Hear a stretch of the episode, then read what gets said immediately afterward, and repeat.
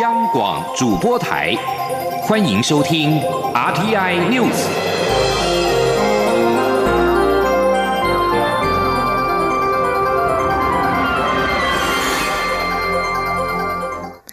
各位好，我是张旭华，欢迎收听这节央广主播台提供给您的 RTI News。国家人权博物馆今天举办二零二零世界人权日活动，包括蔡英文总统、监察院长陈菊、文化部长李永德以及两百位政治受难者和家属共同出席。蔡总统致辞时表示，每年的世界人权日是我们思考人权普世价值的日子，也是反思台湾有没有落实人权公益的日子。蔡总统说，四年来，政府成立促进促进转型正义委员会，公布调查报告，还原历史真相和清查政治档案。政府建立国家级的人权博物馆，推广人权教育。今年八月，国家人权博物人权委员会揭牌，将调查人权侵害事件，检讨人权政策等等。蔡总统表示，建立组织还不够，更需要人的行动贯彻保障人权。他表示，当台湾能够面对历史伤痛，不再重蹈覆辙，就一定可以走向共同未来。总统也表示，未来要更加落实转型正义，台湾民主也要长长久久。美丽岛事件届满四十一周年前夕，民进党和台湾韩国影视文化艺术交流协会今天举办亚洲民主专题影展，特别开辟香港专题，并透过台湾、韩国、香港民主运动相关系列影片和论坛座谈，回顾台湾、韩国与亚太相关国家民主来时路，持续深化民主。记者刘玉秋报道。十二月十号是台湾美丽岛事件届满四十一周年，也是韩国五一八光州事件四十周年。为了让民众了解台湾、韩国及亚太国家民主化的来时路，民进党与台湾韩国影视文化艺术交流协会举办为期两天的二零二零台韩影艺沙龙亚洲民主专题影展活动，同时。由于香港情势引发国际关注，影展中也特别开辟香港专题，盼各界持续声援香港。民进党副秘书长林非凡在开幕致辞时表示，台湾的美丽岛事件与韩国光州事件掀起台韩与亚太国家民主运动的浪潮，也让台湾、韩国能享有现在的民主体制。但反观现在香港面对的处境却已不同，香港的年轻人还在为反送中抗争付出沉痛的代价。但他呼吁台湾的民主要更强大，这样才能守护更多地方的民主。对于香港的关系，我们必须要持续；对于台湾跟韩国甚至周边的民主的运动的进程，我们要持续的保持呃关注，也应该要永远放在心里面。是台湾的民主跟周边其他地区的民主，必须要持续的发展下去，也必须要更强大。那我们才有能力去保护包括香港甚至其他更多地方的民主的发展。与会的促展会主委杨翠也指出，人权、自由、民主的争取是永恒共享的普世价值，过去的记忆不能遗忘。无论是光或是暗，因为过去的暗能提醒我们永不再犯，过去的光能启示指引我们如何走向光的方向。杨翠也分享影展中光州录影带消失的四小时预告片台词：“你是证人，我们都是证人。”他强调。无论我们是哪个年代出生，有没有亲眼见证那些不易，但我们随时都可以站起来成为证人。亚洲民主专题影展共播映六部台、韩、港影片，除了邀请导演映后座谈之外，也邀请铜锣湾书店创办人林荣基、韩国研究学者林秋山担任映后嘉宾，畅谈相关事件对于当代的意义，盼能找出深耕民主自由价值的力量，持续推动民主的生。话，张广电台记者刘秋采访报道。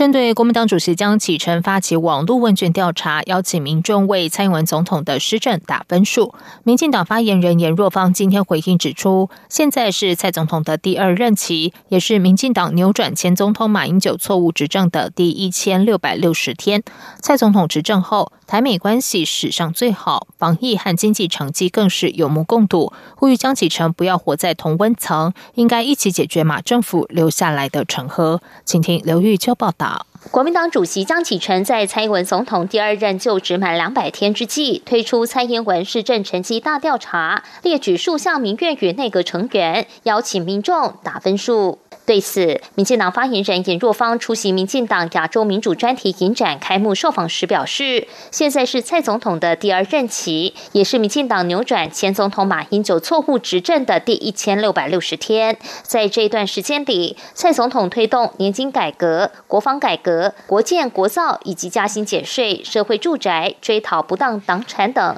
政绩还在持续增加中。严若芳强调，蔡总统执政以来，台美关系史上最好。防疫跟经济上的成绩更是有目共睹，也接连受到国际媒体的赞誉。他呼吁国民党不要活在同温层。那在今年的时候呢，蔡英文总统他也被那个彭博票选成第五十大的呃影响人物，那还有《Time》杂志封面的百大人物，这样子的一个成绩，到底是不是如国民党所讲的？我觉得这是全世人有目共睹。那也在这边呼吁国民党江启臣主席不要一直活在同温层，应该可以一起出来解决马英九当初执政留下来的尘埃。那我们一起解决，才会受到国人的支持。至于外界关切政府开放来猪进口后，下一步是否将面临日本福岛古县市的核灾食品扣关？对此，严若芳则说，蔡总统已经回应，对于开放福岛古县市食品，并没有任何的讨论，目前仅先讨论美猪进口议题。中广电台记者刘秋采访报道。台铁瑞芳到侯洞间铁路四号发生大片边坡坍方，台铁员工连日抢通。交通部长林佳龙今天接受媒体联访时表示，台铁已经成立应变中心，一方面抢修，希望尽快通车；同时，公路客运增加九百零五班，输运两万四千多人。今天初步估计增四百班，输运一万五千人。瑞芳到侯洞段才短程接驳，让旅客仍然可以搭乘铁路。至于宜兰方面，林佳龙希望民众可以搭乘国道与公路客运到苏澳后再转接铁路。国五也启动匝道一控大客车专用道，比较廉价的疏运计划，务必要让所有旅客能够在最快时间内搭乘相关交通工具。这次应变计划调动包括台铁、公路总局、高工局等单位的人力物力，加速抢修。林佳龙指出，宜兰路线有些经过路段多山、河流、土质状况、轨道线型很不理想，要打造环岛高高快速铁路、西部高铁、东部快铁，一并会就铁道路线检讨和改善，包括经过边坡路段也会尽量避开或搭配改善工程，并打造边坡示警系统，建立智慧化道路安全监控与应变机制。在外电消息方面，美国国务院四号宣布终止五项由中国资助的美中交流计划。国务院认为，这些计划假交流之名，事实上是中国的宣传工具。美国国务卿蓬佩奥在一项声明中指出，这些以文化交流为目的的计划是依据美国一九六一年相互教育与文化交流法而进行，让美国政府雇员可以使用外国政府资金旅行。但蓬佩奥说，其他根据该法获得资助而进行的交流计划都是互惠互利，但上述五项计划是完全由中华人民共和国的政府。资助成为宣传软实力的工具。蓬佩奥指出，他们精心安排和中国共产党官员接触，而非中国人民。终止交流计划是美国总统川普政府和中国继续交恶的最新发展。美国总统川普四号签署以吹哨者罗陈科夫为名的反禁药法案，成为美国的正式法律。罗陈科夫反禁药法将对在国际赛事中牵涉禁药舞弊的人追究刑责，并且必须赔偿受害者。罗陈科夫曾担任莫斯科反禁药实验室负责人，该实验室曾负责监督二零一四年素西冬奥的禁药测试。二零一六年五月，罗陈科夫接受《纽约时报》访问时表示，俄国有一个精密的使用禁药计划。他说，在俄国黑海城市素西于二零一四年主办冬奥时，就有数十名俄国选手参与其中。罗陈科夫因为揭秘而遭到洛俄罗斯通缉。世界反禁药组织在经过调查之后，于二零一九年十二月宣布禁止俄罗斯参与国际比赛四年。这代表俄罗斯运动员将无法参与明年举行的冬季奥运，在二零二二年的世杯世界杯足球赛以及二零二二年的冬季奥运会。俄罗斯反禁药组织就此竞赛决定提出上诉。体育仲裁法庭预计在年底前做出裁决。以上央广主播台谢谢收听。这里是中央广播电台台湾之音。